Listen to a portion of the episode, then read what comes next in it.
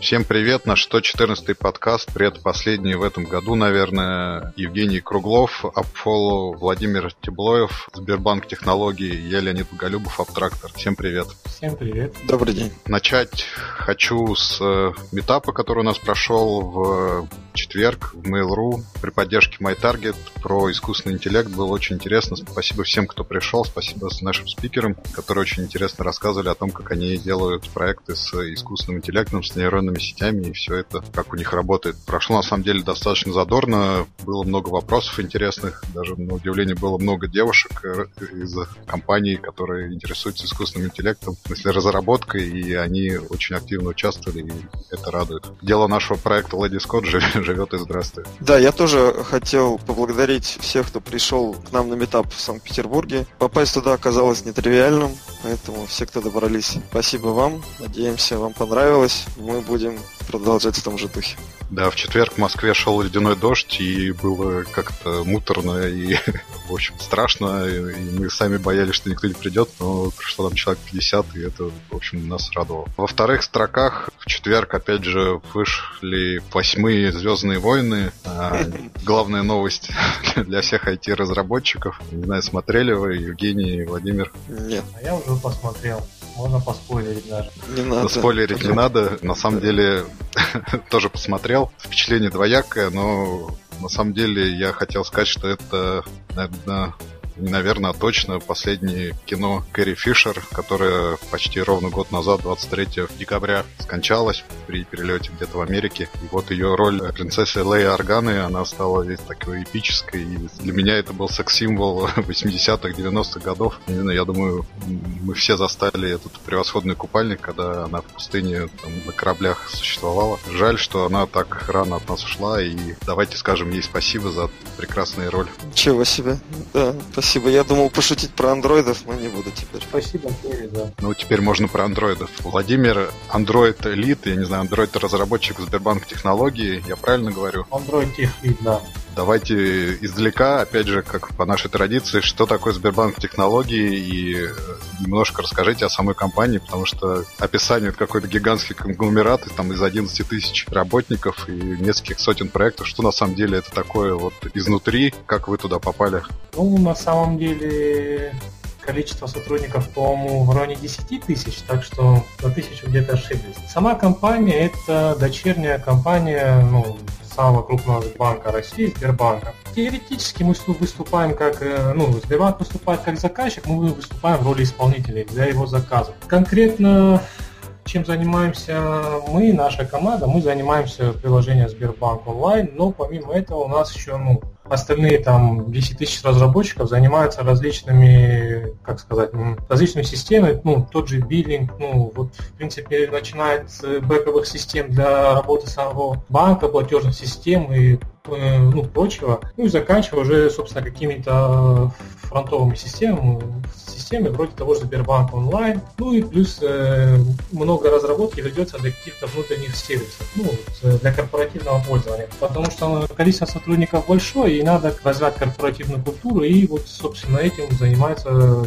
некая часть на нашей компании для Сбербанка и для Сбертеха. Почему такая большая компания? Ну, вопрос такой, ну, требований много, запросов много, хочется раз, развиваться в разных направлениях, это, ну, касается и улучшения какого-то внутренних каких-то процессов, ну и, соответственно, для клиента тоже улучшаем какие-то продукты. Собственно, девиз нашего Сбертеха звучит в трех пунктах. Первый пункт это я лидер, ну, то есть каждый человек должен выступать как бы в роли некого лидера. Второй пункт это мы команда, ну, соответственно, то есть каждый может быть лидером, но в целом мы должны работать как команда. И третий, самый главный, это все для клиента. То есть в первую очередь мы должны ориентироваться на потребности клиента. Ну и в принципе как-то вот работаем в этом направлении, стараемся учесть все клиентские, так скажем, потребности, все просьбы и вот работаем в этом направлении. А у вас э, клиент все-таки только Сбербанк или какие-то другие компании тоже могут быть заказчиками? Нет,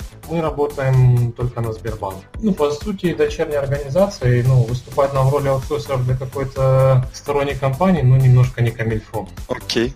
То есть сделаем, как вы сказали, сделать счастливым клиента, то есть сделать счастливым Сбербанк, получается.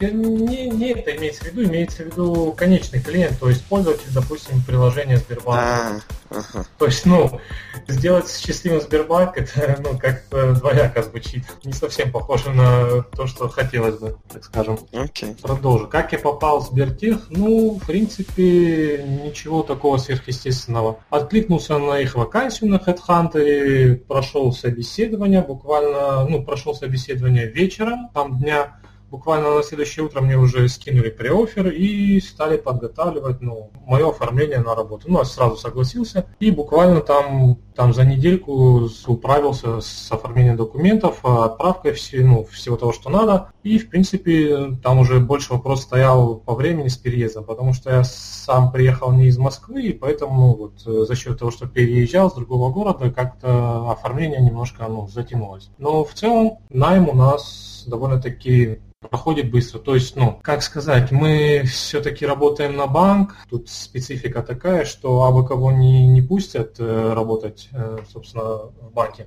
И поэтому у нас некоторое время занимает при оформлении проверка службы безопасности. Поэтому, ну, Раньше это занимало, может, и такое большое количество времени, но судя по тенденциям, сейчас это занимает буквально там проверка службы безопасности день, два, ну максимум три. Остальное это уже все зависит от кандидата, как быстро он захочет ну, прислать все документы, там все, все нужное собрать, и насколько быстро, допустим, он захочет выйти. Ну, я не думаю, что каждый кандидат готов выходить буквально на следующий день, поэтому, ну, у каждого свои там бывают причины. Ну, типичная причина это отработать две недели еще. А Сбертех помогает с переездом, как-то вот э, с э, поиском жилья, я не знаю, вот все остальные компании, которые говорят, что мы вот вы приходите к нам работать, мы вас перевезем, все там оближем, накормим, расцелуем. Ну, на самом деле у нас так, честно говоря, не помогают, но у нас просто ситуация немного другая. У нас куча офисов по России, поэтому наши HR больше смотрят на целевые, так скажем, города, где у нас есть офисы, там, собственно, ищут сотрудников. Ну, а если кандидат попался с другого города, где нет офиса Сбертеха, ну,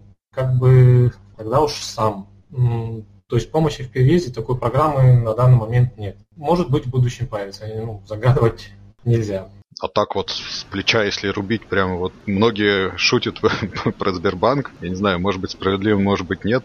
Как вот вам э, работается в такой структуре большой, не всегда вызывающей приятные отзывы? Ну, на самом деле, первое время было непривычно, потому что я работал в небольшой компании, там буквально из 10 человек. А тут пришел ну, в такой монстр, и там куча людей, постоянно что-то кто-то делает, там встречи разные. Сначала бывает непривычно, но это уже зависит как бы от индивида индивидуально от человека. Мне на, на самом деле сейчас я уже как бы вовлекся во всю эту культуру, и мне достаточно комфортно работать ну, с огромным количеством людей, вот, взаимодействовать. Куча бэк-разработчиков, там куча дизайнеров, там куча Android-разработчиков, iOS. То есть э, общение это тоже такой большой опыт. То есть, ну, можно работать в маленькой команде, как бы в такой замкнутой, ну, и крутиться в собственном соку, так скажем. А тут большой простор для того, чтобы общаться общаться с людьми, и от каждого можно получать какой-то опыт. То есть не обязательно это ну, смотреть с той стороны, что тут много людей, там надо будет со всеми там здороваться, общаться, меня это напрягает. Как по мне, лучше смотреть с той стороны, что много людей, много мнений, и как бы это куча опыта, который человек может получить. Ну, вобрать в себя там знания всех этих сотен, ну, а кто взаимодействует с большим количеством людей, тысячи людей. Мне на самом деле не могу сказать, что дискомфорт, доставляет дискомфорт э, огромное количество людей. Плюс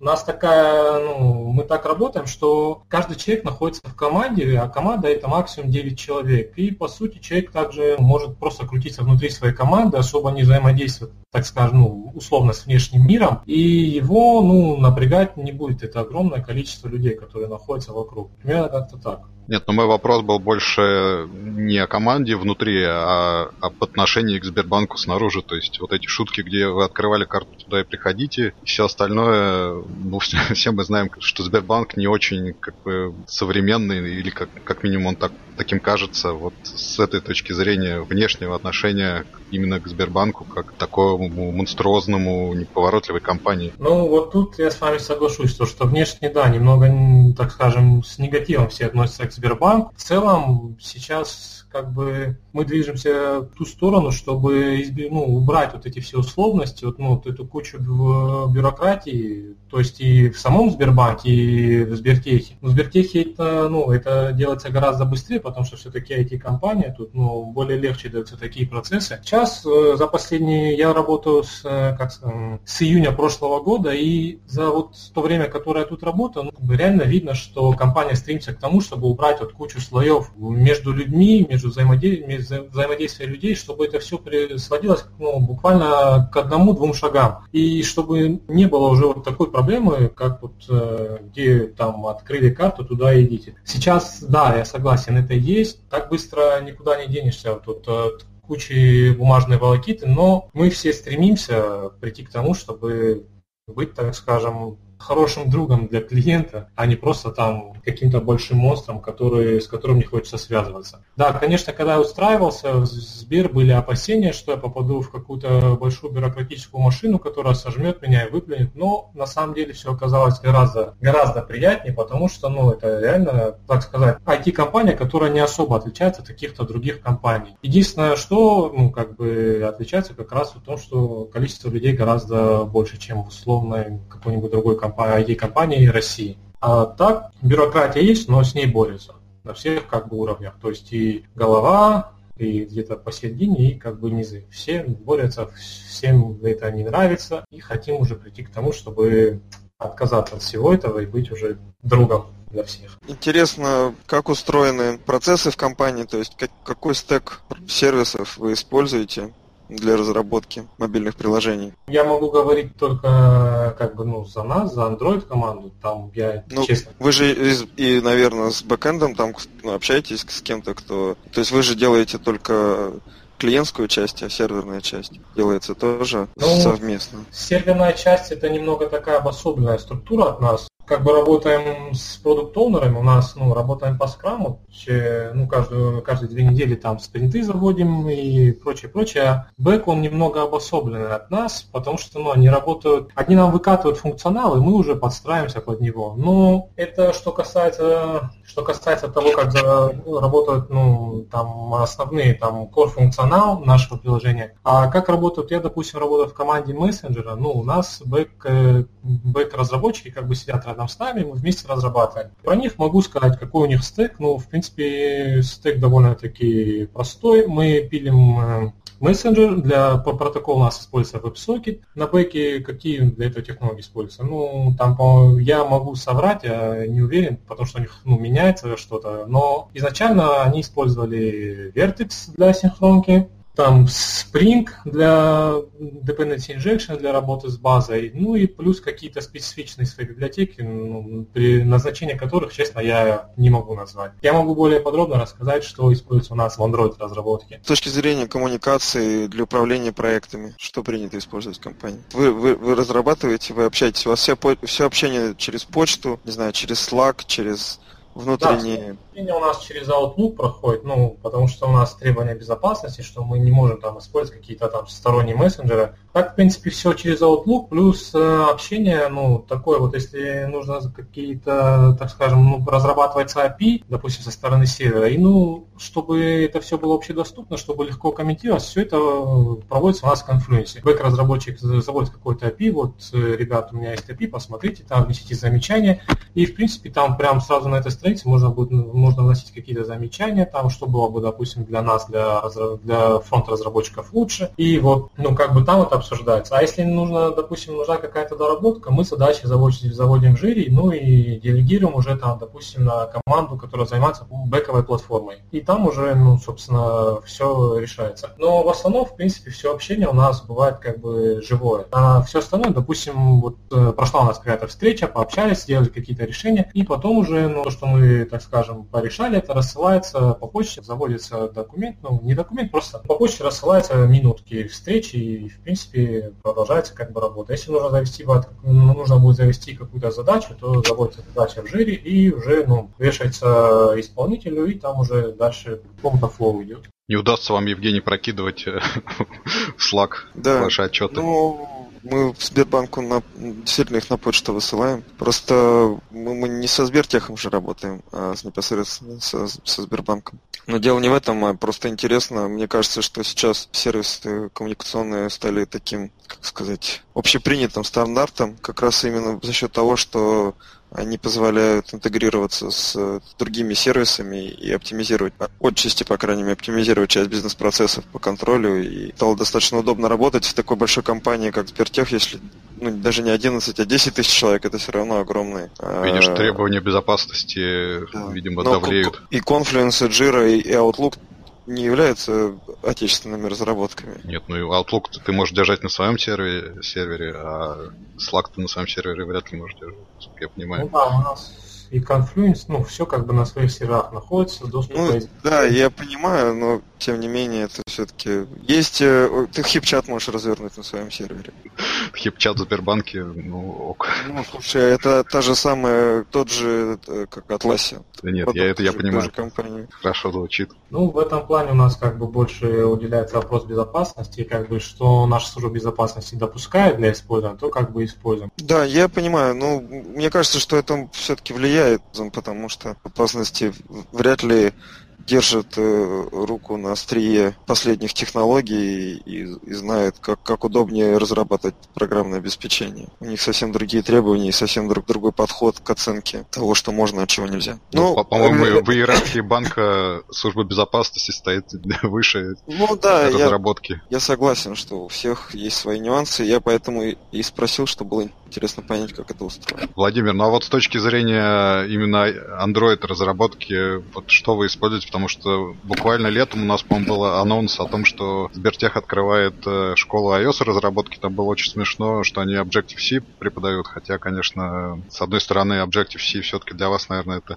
хороший вариант, с другой стороны, Swift, конечно, сейчас более интересен и популярен. С этой точки зрения, конечно, было бы лучше, наверное, Swift преподавать, чем Objective-C. Вот что у вас в Android? Используете ли вы Kotlin, там какие-то новые библиотеки? Что интересного вот в этой части происходит? Ну, смотрите, я могу и за iOS немножко ответить и про нас. А, в iOS ну, у нас параллельно идет такая работа, что мы разбиваем наш проект на такие независимые друг от друга модули, ну, максимально независимые. И, в принципе, в этих модулях уже можно разрабатывать, ну, на каком-то другом языке. То есть у нас все-таки вот э, в iOS, по iOS части некоторые компоненты написаны на Swift. Основа все-таки на Objective-C, не основа, а большая часть. Ну, потому что проект э, начинал, начинал писаться еще до того, как э, появился Swift, и так быстро перескочить с одного языка на другой, ну, довольно довольно-таки проблематично. То же самое как бы и у нас в Android. У нас проект почти полностью написан на Java, но вот с введением того, что мы разбиваем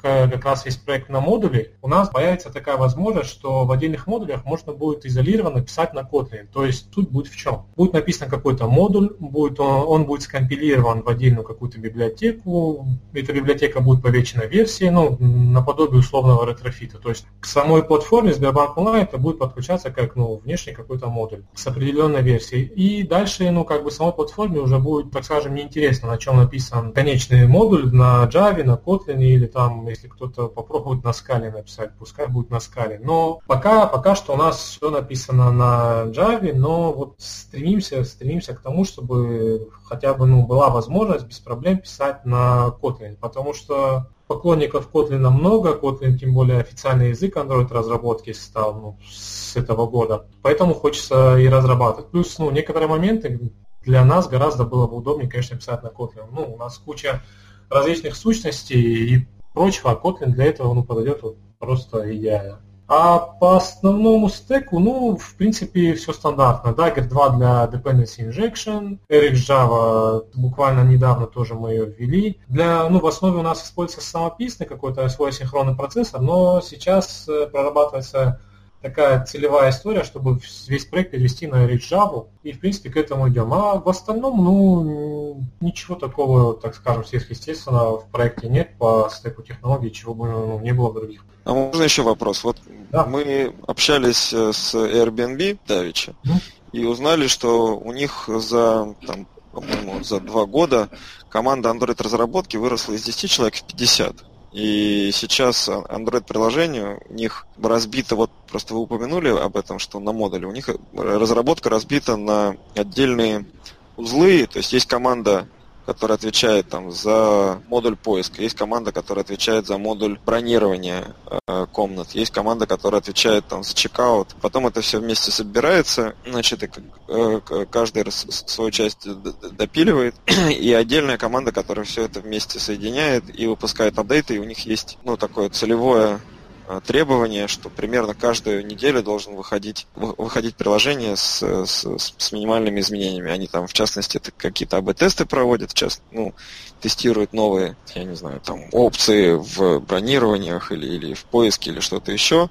Ну и плюс, естественно, постоянная оптимизация и багфиксы. У вас есть что-то похожее? Есть какие-то такое же разделение с точки зрения разработки приложения, которое потом приводит к тому, что вы, кто-то все это соединяет и выпускает. Ну вот вы уже сказали, что по скраму работаете? То есть как, как, как принимается решение о новом релизе? Ну, смотрите, у нас, да, вот начну сначала, у нас каждая команда занимается своим каким-то отдельным продуктом. Команда, занимает, которая занимается там валютами, команда, которая занимается переводами, там брокерскими услугами, ну и прочее. То есть, ну, каждый занимается своим продуктом. Если, допустим, одной команды недостаточно, то, ну, это две-три команды, допустим, занимаются продуктом. Помимо этого у нас есть как две платформенные команды, которые занимаются задачами задачами, в принципе, поддержания платформы, написать какой-то API, которая будет использоваться продуктовыми командами, ну вот что-то в этом роде. Плюс у нас есть релизная команда, которая, собственно, занимается э, релизами. Релизная команда как раз вот контролирует то, что должно выходить в релиз, смотрит ну, на качество тестирования, на качество исходных продуктов, которые должны войти в релиз. И если, допустим, что-то не удовлетворяет условно требованиям, там условно не покрыто тестами на условные 80%, то тогда эта команда в релиз не пускается и остается как бы на следующий релиз. Но это целевая наша история, чтобы мы тоже там выходили в релиз каждые две недели, мы к этому идем, мы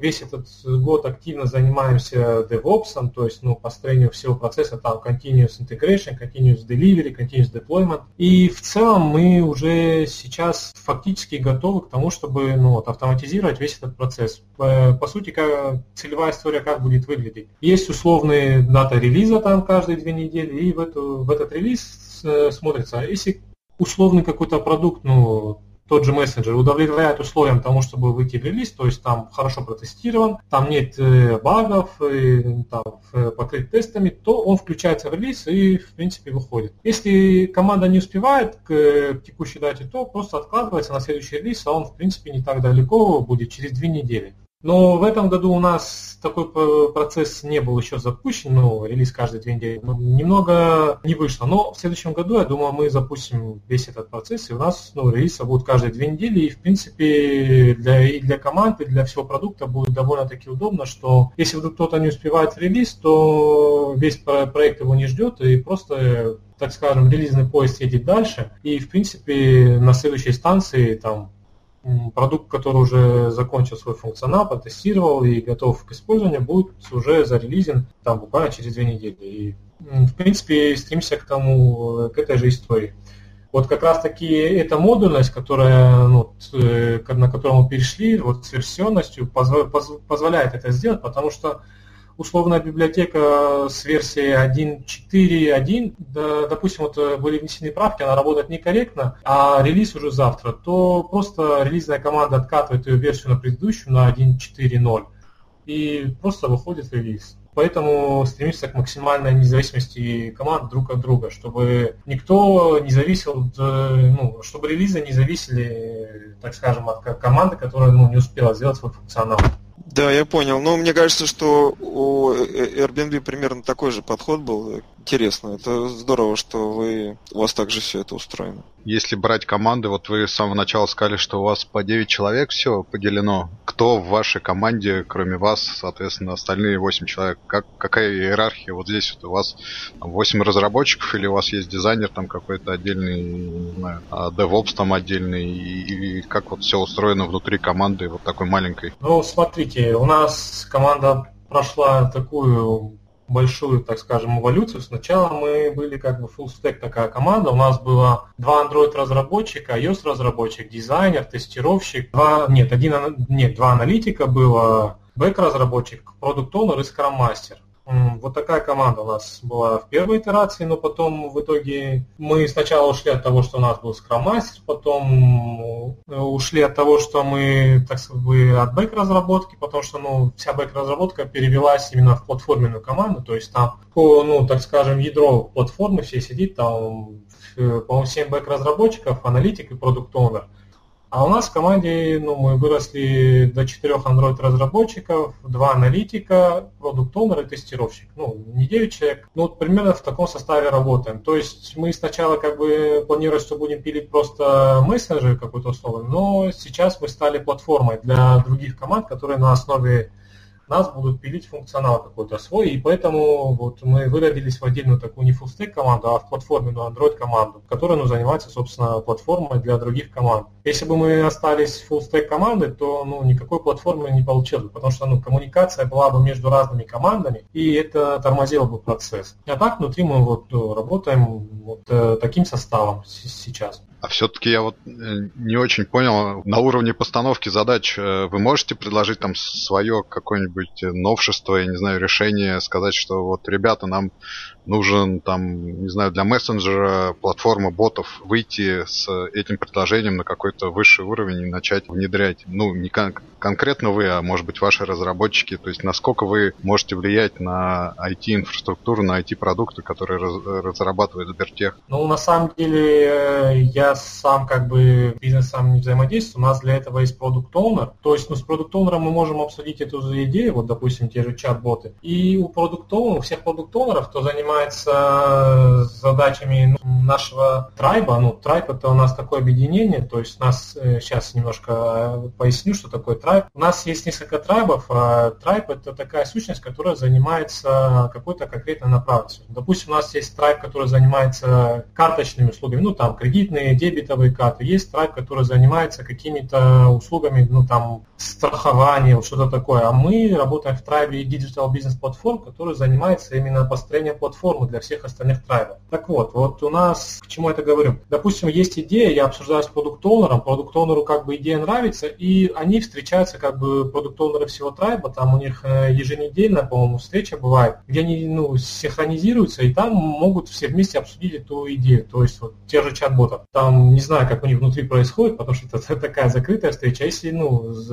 идея интересная, то она как бы добавляется в наш бэклог, и в принципе, как уже достигнет какой-то зрелости, допустим, для нас это нужно, чтобы был готов бэк для вот этих чат-ботов, и тогда мы сможем уже делать какой-то фронт, фронт-реализацию для всего этого. И когда уже задача достигнет какой-то зрелости, то мы берем ее в работу и начинаем уже работать. То есть э, для начала нам как будет происходить? Для начала первая часть работы делегируется аналитикам, то есть они должны проработать какие-то требования, что для этого нужно, ну, что нам нужно для того, чтобы у нас были чат-боты они прорабатывают всю эту структуру, Следующий этап передается это уже бэк-разработчикам. Бэкэнд-разработчики, собственно, делают этих чат-ботов у себя на бэке, и параллельно можно вместе с этим делегировать работу дизайнеру, чтобы он уже начал работать над дизайном, который ну, нам нужно будет разработать. И когда и бэкэнд будет готов, или хотя бы они сделают какие-то заглушки, и дизайн будет готов, мы уже можем, в принципе, начать разрабатывать, собственно, этот функционал. То есть э, от идеи до реализации ну, может пройти неделя, может две, ну, в зависимости все зависит от того, насколько как быстро синхронизируются product owner ы и примут решение о том, что нам такой функционал нужен или нет. То есть, если функционал нужен, и он, так скажем, выше приоритетом, чем текущие задачи, то он как бы ставится э, высокоприоритетнее и начинается уже над ним разработка. Но если функционал такой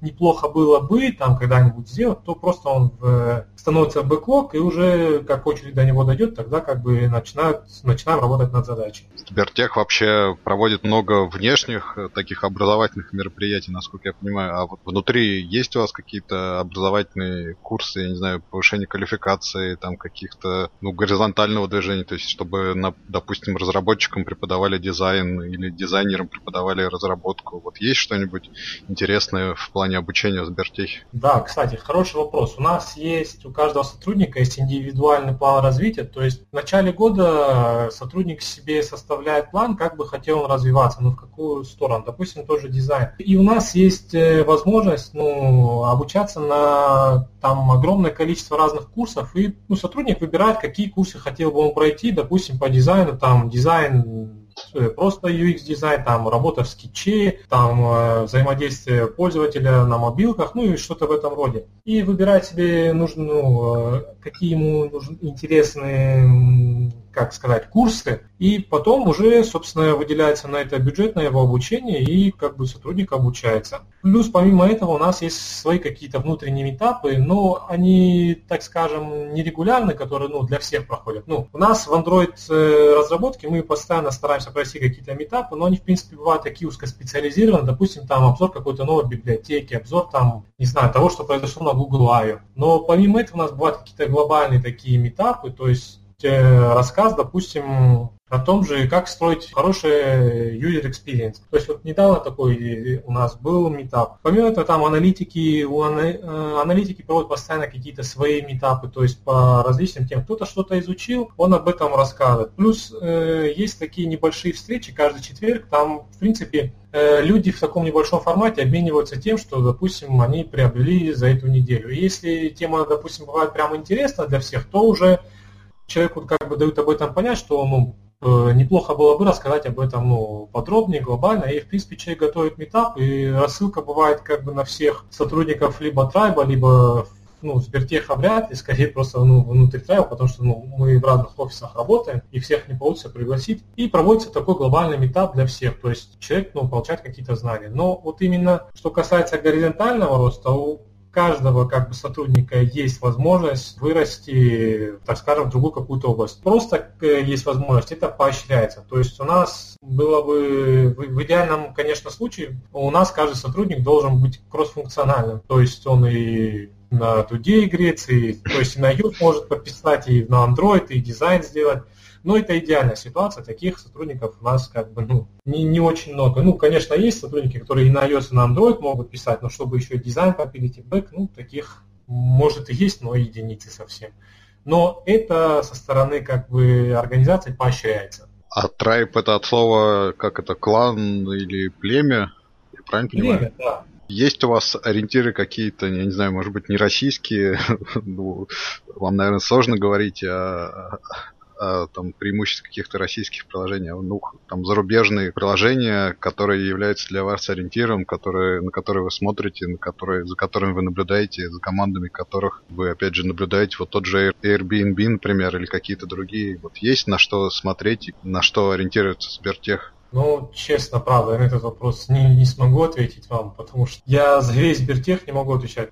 Ну, вряд ли мы на какой-то отдельный продукт ориентируемся, просто смотрим какие-то интересные подходы других компаний, где бывают. И если этот подход для нас подходит, то ну, пробуем у себя его внедрить и пробуем как бы работать. Если, ну, если это нам не подходит, ну, смысл просто ориентироваться на то, что на какой-то, так скажем, на какую-то историю успеха другой компании. Все-таки компании разные, и подходы, соответственно, одной компании могут подойти, а нам не могут. В целом, в глобальном смысле, ну, куда куда ориентируется Сбертех, не могу сказать.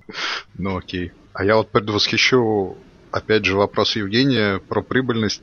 Я не буду спрашивать про точные суммы. Зарплаты в Сбертехе адекватны рынку, то есть, ну, все-таки Сбербанк это государственная компания, Сбертех, как дочерняя, тоже, наверное, государственная. Насколько хорошо там или не очень хорошо платят? Ну, зарплата у нас, в принципе, средние по рынку, то есть ну, нас не переплачивают там какие-то невероятные суммы, как вот там, не знаю, году в 11-12 на форумах писали, что Сбер выкупает всех сотрудников. Ну, у нас такого нету. У нас просто средние какие-то э, зарплаты по рынку. То есть мы не платим низко и, соответственно, не переплачиваем там какие-то астрономические суммы за сотрудников.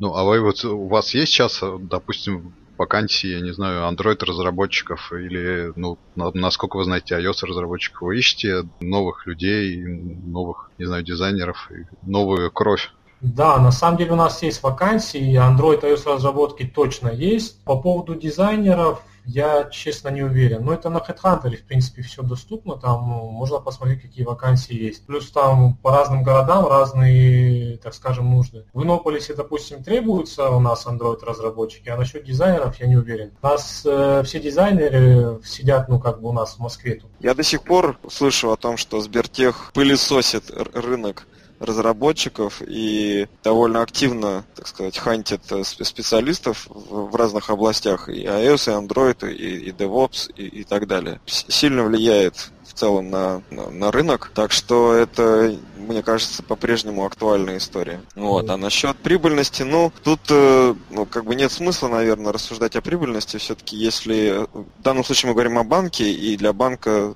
не стоит вопрос заработка на мобильном приложении. Было бы интересно узнать, какие KPI стоят с точки зрения вовлечения, то есть э, пользователя, как, когда, когда и как, как принимается решение о том, какая функция должна появиться что на это влияет, как, как это меряют и так далее. Но я подозреваю, что это, наверное, вопросы не к Владимиру, а вот, как он рассказал, продукт оунерам тем, кто, собственно, эти решения э, внутри компании принимает. Ну да, вы правы. Ну, вопрос решается между ними и как бы ну, стейкхолдерами, ну то есть от кого они как бы берут данные о том, требуется какая-то какая-либо функция и так далее. Ну, да, это... да, да. Ну, это логично, конечно.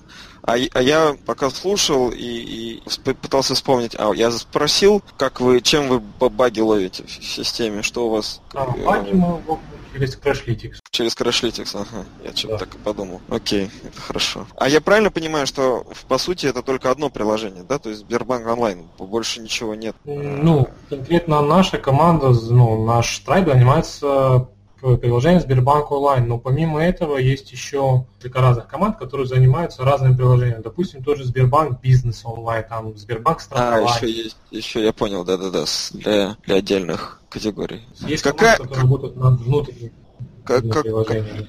Какая нагрузка, то есть как много пользователей сейчас этого да. приложения? У Android, у Android приложения Сбербанк онлайн. Так, сейчас соврать, а у нас всего ну, 30 миллионов пользователей, а на Android, по-моему, в районе 17-18 миллионов пользователей. Ну, в районе 20 миллионов примерно. Mm-hmm. А было такое, что вот прямо упало все, и все начали ругаться, и, я не знаю, там были какие-то интересные случаи вот с работой отчаянной приложений или, не знаю, бэкэнда? Может, в давнем прошлом такое было, но сейчас к этому вопросу как бы подходим осторожно, и, в принципе, какое-то такое обновление, если бывает, то начинаем, ну, не по процентам раскатку по пользователям, мы смотрим как бы на какие-то крыши там может возникать, либо еще что-то. То есть сразу обновление на всех пользователей не выкатываем, мы выкатываем так вот понемножку, чтобы смотреть. Допустим, если какой-то критический там критическая ошибка будет, чтобы ее отловить, допустим, не на всех там условно 20 миллионах, а на одном проценте пользователей. То есть, чтобы понять, что есть ошибка и выкатить какой-то ход-фикс и дальше продолжить, но уже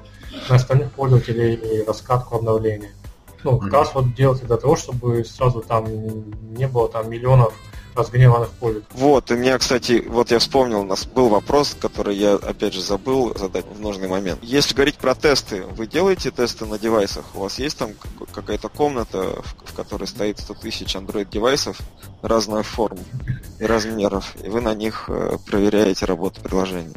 Ну, не 100 тысяч девайсов. Ну, я, я, я, да, я, конечно. Да. У нас есть комната, на которой сейчас порядка вроде 20 девайсов, на них гоняются автотесты, которые мы пишем на эспрессо. Но планируется расширить эту, мы называем это фермой, расширить ферму девайсов там до большего количества, чтобы покрывать все разрешения, все версии Android, ну и плюс самые популярные девайсы, которые у нас, на которых установлено приложение, чтобы на них как бы прогонялись какие-то, ну, не какие-то вот э, тесты. Ну и, соответственно, еще стараемся гонять на каких-то проблемных девайсах, типа Lenovo, Asus и вот такого чего-то. А какое сейчас самое популярное устройство у ваших пользователей? На скидку, так можете вспомнить? Честно, на скидку сейчас не скажу, надо смотреть статистику, но, по-моему, что-то из Huawei, но... Да, то есть даже не Samsung. Нет, но у нас есть предустановленные приложения. А, окей.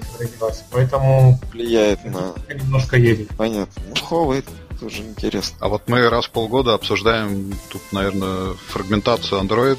Вот у меня два вопроса. Сильно ли она влияет на, собственно, процесс разработки? Вот насколько она, вы ее учитываете своих, там, не знаю, архитектурных решениях. А второе, она становится хуже, лучше, то есть как Google отчаянно с ней борется, вы это ощущаете? Снижается фрагментация или все-таки она так и остается на прежнем уровне? Какая самая, ну, не последняя, а наоборот, самая ранняя версия OS, которую вы сейчас все еще поддерживаете? Ну, мы сейчас поддерживаем, с 4.1 Android, ну, подняли до этой версии. А по поводу фрагментации, ну, Google, конечно, с этим активно борется. Вот сделали программу Google а, Android One, чтобы чисто Android был на, ну, при, при поддержке Google, чтобы выпускали производители с чистым Android свои девайсы, потому что тут скорее проблема не в фрагментации, то есть ну, ее, можно сказать, побороли именно там разные экраны. С этой, ну, у нас с этим проблем уже особо не возникает. Проблема возникает скорее с кастомными какими-то прошивками. То есть те же Xiaomi, там, Meizu, Lenovo, Asus, и вот на них бывает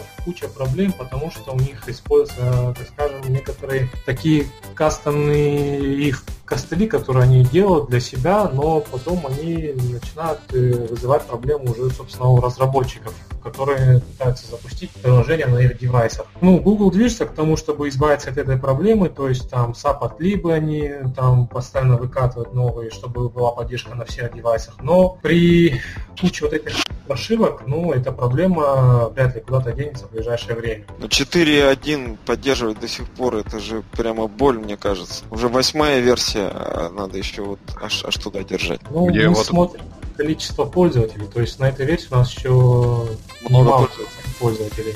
Обалдеть. Мне в выходные, вот в субботу написал пользователь с 2.3.3, по-моему. вот это боль, а ты говоришь 4.1. Ну все, вот теперь точно все. Я вот, у меня был момент, когда я хотел это задать. В целом мы охватили все, что, все, да, что можно достаточно. охватить. Спасибо, Владимир. Как это делайте кармически правильно, Сбербанк не делайте кармически неправильно. Спасибо, что нам рассказали, все так интересно и, мне кажется, познавательно. Я надеюсь, мы как-нибудь еще встретимся и поговорим. Спасибо. Большое. Да, приходите в следующий раз э, с вашим продукт-оунером. Если он может, сможет с нами поделиться вот процессом управления продукта с точки зрения решения о том, как и что делать, почему. И вот эту, вот эту часть послушать тоже, мне кажется, было бы очень здорово. Я только ну, Владимиру сказал, что надо одному приходить. Ну ладно. А, да? Ну, ну пришлите его. Нет, ну в следующий раз то тогда с продукт вы, вы знаете, как эта игра такая салочки, осальте его, и теперь будет его очередь прийти. Если он скажет ок, то с Леонидом свяжусь и там уже посмотрим. Да, не быстро, ближе к весне лучше, потому что два подряд выпускать. Ну, главное договориться, да, да. может получится. Спасибо еще раз. Спасибо, Спасибо всем, кто нас дослушал до конца. Да, Все, до следующей недели, пока. Будем подводить итоги 2017 и заглядывать в 2018. Да, надеюсь, что так. Спасибо.